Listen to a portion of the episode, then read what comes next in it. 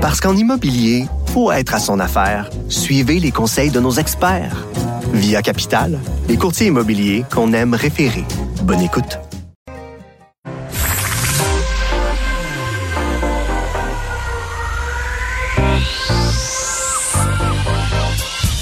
Même l'été, le midi, faut rester informé.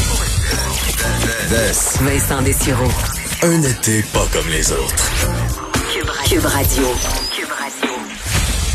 Bon lundi, bienvenue à l'émission. On est, euh, bon, on est euh, presque en juillet. hein. Dans les prochains jours, on y sera. Et euh, d'ailleurs, euh, parce que l'été, évidemment, le sujet de conversation numéro un, ça demeure la météo. Fait quand même du bien par rapport à la COVID-19. Mais je voyais dans les derniers jours, Météo Média faisait ses prévisions pour le mois de juillet. Et, disons, évidemment, c'est des prévisions de grande tendance. C'est pas... particulièrement précis, mais surtout pour des grands systèmes, ça nous donne quand même une idée. Et le mot d'ordre pour le mois de juillet, c'était chaleur. Alors préparez-vous à ce que ce soit très chaud. On disait euh, du 1er juillet au 12 juillet. En fait, déjà, on le voit dans les prochains jours, c'est un retour un peu en canicule, du moins de température très chaude. Et ça pourrait durer jusqu'au 12 juillet, donc presque la moitié du mois sous, euh, disons, euh, sans que ce soit nécessairement de la canicule ou presque, ou sans soit carrément. Là. Et ensuite, du 13 au 24, un peu plus en dents de scie. Donc, on dit qu'on alternera entre masse d'air chaud et d'air froid. Euh, quand on dit froid, ben c'est froid pour le mois de juillet, là. donc ça veut pas, c'est rien de rien de trop grave. Et à la fin du mois, le 25 au 31 juillet, on parle d'une fin en Lyon. Donc euh, retour de la chaleur avec des températures là, on dit euh, autour de 30 de 30 degrés et plus. Alors on devrait avoir un mois de juillet particulièrement chaud. On pourrait si la tendance se maintient, les analyses de euh, avoir donc euh, euh, peut-être même un des mois records, là, des cinq mois de juillet les plus chauds de l'histoire selon les euh, données qui sont présentement calculées par les météorologues. Alors quand même intéressant. On verra si ça se confirme dans les prochains jours.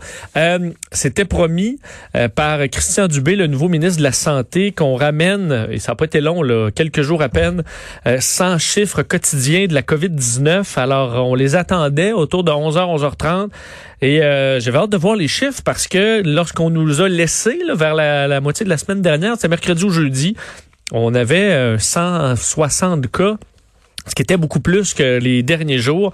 Alors, on se demandait, est-ce qu'on est dans une tendance euh, qui augmente? Alors, j'avais hâte de voir les chiffres euh, qui étaient dévoilés aujourd'hui. Finalement, non. Au contraire, on est plutôt stable. Euh, et stable dans le bon sens. Les chiffres dévoilés, donc, on est en moyenne à peu près autour de 75 à 80 cas par jour. Euh, c'est stable, ça ne baisse pas vraiment, là, euh, mais au moins il, ça semble pas être en, en augmentation. Euh, les décès, euh, on parle toujours là, d'à peu entre 7 et 15 décès par jour. On verra combien on va nous en rajouter euh, dans les prochains jours, mais ça ressemble à ça. Alors, somme toute, c'est rassurant. Dans les hospitalisations, euh, on est autour de 450 personnes hospitalisées. C'est en diminution toujours plus tranquille, mais c'est en diminution quand même aux soins intensifs également. Alors, c'est des bonnes nouvelles. Alors que le que l'INSPQ euh, faisait euh, aujourd'hui sa troisième, quatrième parution euh, de modélisation là, de ce que la pandémie devrait nous amener euh, dans les prochaines semaines. Et ce qu'on se rend compte, enfin, eux font toujours deux scénarios. Un scénario où on continue de respecter, comme on les respecte présentement, les règles de la santé publique et un autre où on réduit, là, où on se lâche, là, puis on le sent qu'on est pas mal là-dedans. Euh, alors, deux modèles. Un modèle également qui inclut maintenant le transfert entre régions, là, donc des gens qui vont voyager d'une région à l'autre. Euh, à l'exception des États-Unis là, et de l'extérieur, les frontières sont fermées, on s'attend pas à ce que à ce que ça rouvre en juillet. Et euh, ce qu'on se rend compte, c'est qu'à Montréal, si on continue de respecter les règles, 100% des prédictions et des modèles disent qu'on est en stabilisation ou en diminution encore. Alors, il n'y aura vraiment pas de problème. Même chose pour les régions. Et si on a un relâchement, ben là, oui, malheureusement, la courbe remonte. Euh, si un relâchement à Montréal, on prévoit même si on parle d'un relâchement, disons, important, euh, plutôt qu'en septembre, être à près de zéro hospitalisation euh, par jour, on serait autour d'une centaine d'hospitalisations par jour. Alors on reparle d'une crise qui qui recommence et en région, euh, c'est beaucoup moins dramatique, disons s'il y a un relâchement, mais il peut y avoir des cas euh, évidemment qui vont se mettre à bourgeonner un peu partout là avec le, trans le transfert entre régions, alors que si on continue d'être vigilant, Euh, ben, dans les régions, il n'y a pas aucun problème. Même s'il y a des Montréalais contaminés qui se rendent, ça va faire de petits feux qui vont être éteints par la santé publique. C'est l'avis du moins de ces, ces modélisations. Alors quand même intéressant, un rappel à tous qu'on doit respecter ce qui est, ce qui est demandé et de, de son importance. Puis d'ailleurs, en fin de semaine, parce que ce, matin, j'étais à Salut Bonjour, je regarde toujours les vidéos qui sont qui circulent beaucoup sur le web. Et qu'est-ce qu'on voit partout, là? Et aux États-Unis, au Canada et au Québec, les crises du bacon dans les magasins de madame, monsieur qui veut pas porter de masque, des tantrums, comme dirait les, euh, comme on dirait en anglais, euh, que je traduis par crise du bacon, des crisettes d'enfants, euh, de gens des fois dans la cinquantaine et avancés ou même dans 20, 30 ans, qui braillent, qui rien qu'ils font pas, là, lancent les objets partout au caissier. on a vu ce jeune là, un barista américain d'un Starbucks, photographié par une dame là, qui, qui, parce qu'il le le monsieur a refusé de la servir parce que c'était la politique d'ailleurs de la santé publique locale à San Diego. Il dit, madame, vous devez porter votre masque, pète sa coche, traite tout le monde de mouton. Alors, elle se fait pas servir, prend le barista, le jeune barista en photo, l'insulte sur les réseaux sociaux, dit, la prochaine fois, j'appellerai la police. Ben, le jeune, sur les réseaux sociaux, a eu une, une, une, page GoFundMe pour lui fournir un pourboire, étant donné qu'il avait tenu tête à, ce que, à cette dame-là. Euh, on voulait 1000 dollars, on est rendu à 91 000 dollars américain pour ce jeune ce jeune barista qui rêve d'être danseur.